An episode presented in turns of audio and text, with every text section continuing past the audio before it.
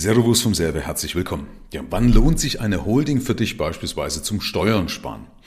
Und ich möchte mal darauf eingehen, weil ich festgestellt habe, dass manche Unternehmer, die zieht's ja zu Steuerseminaren hin, was ich natürlich absolut verstehe, denn Wissen ist ja wichtig und die Steuerberater, die beraten ja im Endeffekt nicht richtig, weil sie gar nicht die Zeit und die Möglichkeiten dazu haben. Also das ist jetzt kein Vorwurf, ne, weil manchmal pingelt man den Steuerberatern ans Bein.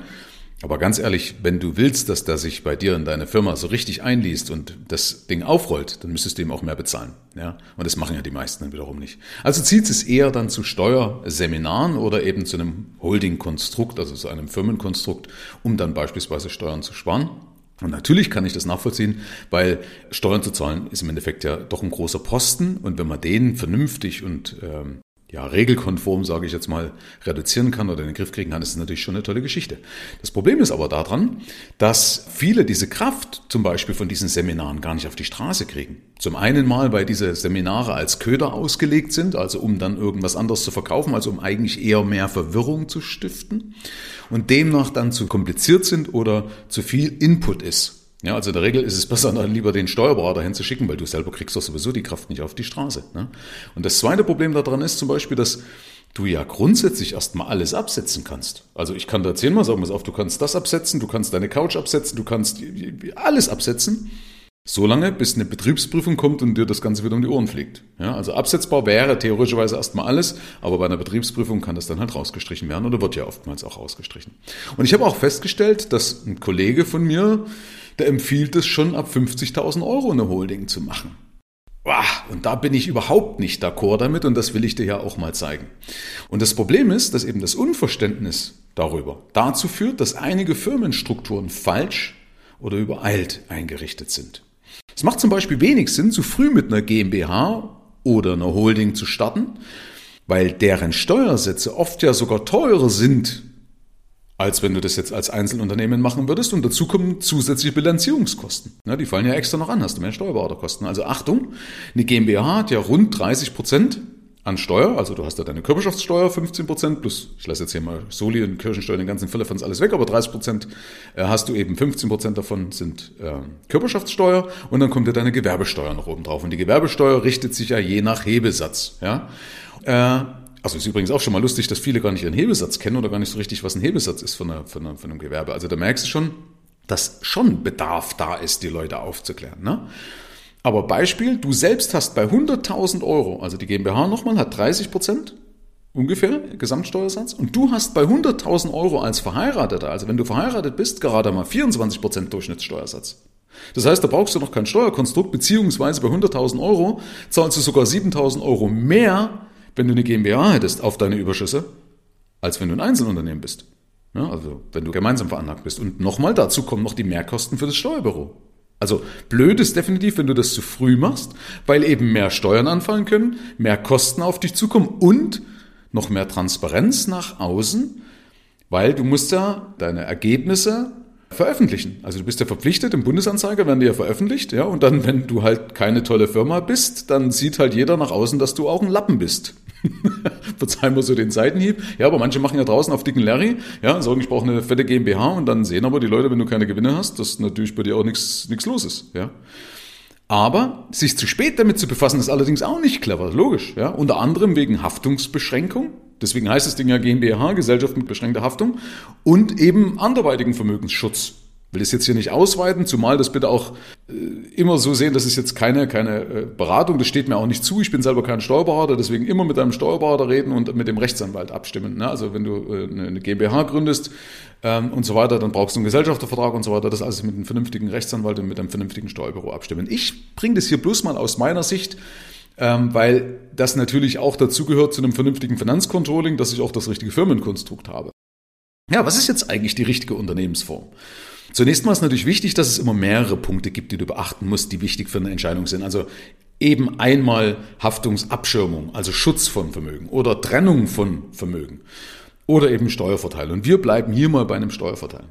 Und ich will dir mal ein Beispiel bringen, wenn du jetzt, sag mal, über eine Holding 100.000 Euro als Gehalt auszahlen würdest. Und wir simulieren das mal im Vergleich zu einer normalen GmbH, was übrigens da auch dasselbe Ergebnis dann wäre, als wenn es bei einem Einzelunternehmen ist. Aber was ist denn, wenn 100.000 Euro Gewinn gemacht werden und diese 100.000 Euro Gewinn werden aber dann als Gehalt wieder ausbezahlt. Dann ist es nämlich so, in der operativen GmbH hast du ja 100.000 Euro Gewinn und dann gehen ungefähr 30% Körperschaftssteuer, Gewerbesteuer weg, also 30.000 sind weg, bleiben 70.000. Dann, wenn du das überträgst in die Holding, dann hast du 1,5% Steuer nochmal innerhalb der Holding, bleibst also bei 68.000 oder etwas über 68.000 und wenn du das dann an dich ausschüttest, dann wird ja nochmal 25% Abgeltungssteuer fällig. Das heißt, du bist ungefähr bei knapp 52.000 Euro, wenn du das über eine Holding dein Gehalt ausschüttest. Also wenn keine Überschüsse gemacht werden, sondern das, was reinkommt, praktisch wird gleich als Gehalt ausgeschüttet, dann hast du von 100.000 Euro in deiner operativen GmbH, musst jetzt nicht alles merken, 52.000 Euro. Ja? Wenn du das aber über deine normale GmbH machst, dann sind das ja, wenn du 100.000 Euro auszahlst für die GmbH Betriebsausgaben, das heißt, die GmbH hat danach einen Gewinn von null. Ja, also fallen keine Steuern an. Und das Gehalt bei dir wiederum, das musst du mit deinem individuellen Steuersatz versteuern. Wärest du jetzt bei 42% Spitzensteuersatz, ich lasse jetzt mal Soli, wie gesagt, und das alles weg, dann bist du bei 58.000 Euro, die du hast. Okay? Also wenn du den Spitzensteuersatz bezahlst, dann bekommst du 58.000 Euro ausbezahlt über eine, über eine GmbH und 52, knapp 52.000 Euro über eine Holding. Wie gesagt, die Mehrkosten für Steuerberater, alles gar nicht mit aufgerechnet. Als Lerneffekt für dich weil es ja ein bisschen abstrakt ist, natürlich im Podcast hier mit solchen Zahlen um sich zu schmeißen. Aber genauso übrigens läuft es dann auch bei einem Steuerseminar. Weil da wird teilweise Tuschur hintereinander weg, werden dann Zahlen und Steuersätze um dich oder an den Kopf geschmissen, wo du dann denkst, um Gottes Willen, ja, von was reden die eigentlich? Und dann wird von Leuten, von einfachen Leuten wie dir verlangt, die Kraft auf die Straße zu bringen. Das geht doch gar nicht oder funktioniert meistens gar nicht. Aber so die Grundlagen sollte man verstehen und die Grundlagen kann man auch verstehen. Das mache ich zum Beispiel bei mir auch im Training. Da reden wir auch genau über solche Sachen, aber eben so, dass man es versteht. Also, das heißt nochmal als Fazit, wenn du dein Gehalt zum Durchschleifen nutzt, also wenn du sagst, eigentlich will ich ja eh nur nehmen, mir geht es darum, dass ich also auf mein Gehalt weniger Steuern bezahle, dann rechnet sich das über eine Holding nicht. Ja, dann ist es sogar teurer. Weil du immer nur den Nachsteuergewinn ausschütten kannst, ja, also den Gewinn der operativen GmbH abzüglich Körperschaftssteuer und Gewerbesteuer. Wieder je nach Hebesatz, okay? Das heißt, mit maximal 42 Prozent ist ja der Spitzensteuersatz, ist das Geld aus der operativen GmbH bei dir. Wie gesagt, ähnlich wie beim Einzelunternehmen. Und 32 Prozent ungefähr zahlst du, damit das Geld in der Holding ist. Nochmal, 42 Prozent zahlst du, dann ist das Geld aus der GmbH, aus der operativen GmbH bei dir. 32 Prozent zahlst du, um das Geld von der operativen GmbH in die Holding zu kriegen. Dann ist es in der Holding, aber immer noch nicht bei dir. Und erst dann greift der Steuerverteiler in der Holding, wenn das Geld dort liegen lässt und du das, und jetzt tue ich auch nochmal Fachsimpeln, nach Paragraph 8b Körperschaftssteuergesetz, vielleicht hast du den schon mal gehört, dann Firmenanteile kaufst. Nur dann hast du den Steuervorteil, diesen 1,5 Prozent, den man wieder hört. Ja, die Leute denken immer, dass sie auf alles nur 1,5 Prozent Steuern bezahlen, also auch auf ihr Gehalt und wie auch immer. Nein, nein, nein, nein, nein. Nur auf das, was übrig bleibt und das, was nach Paragraph 8b Körperschaftssteuergesetz eben auch als Beteiligung an anderen Firmen gilt. Und damit ist zum Beispiel kein Sparbuch oder so oder kein Tagesgeld möglich. Ja, das hast auch keinen Steuervorteil.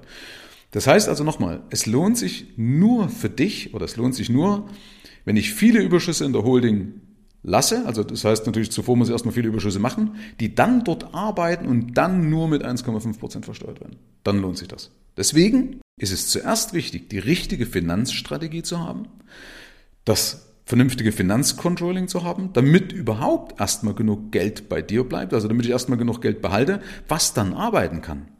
Und erst dann skalierst du rechtssicher, zum Beispiel über eine Konzernstruktur wie eine Holding.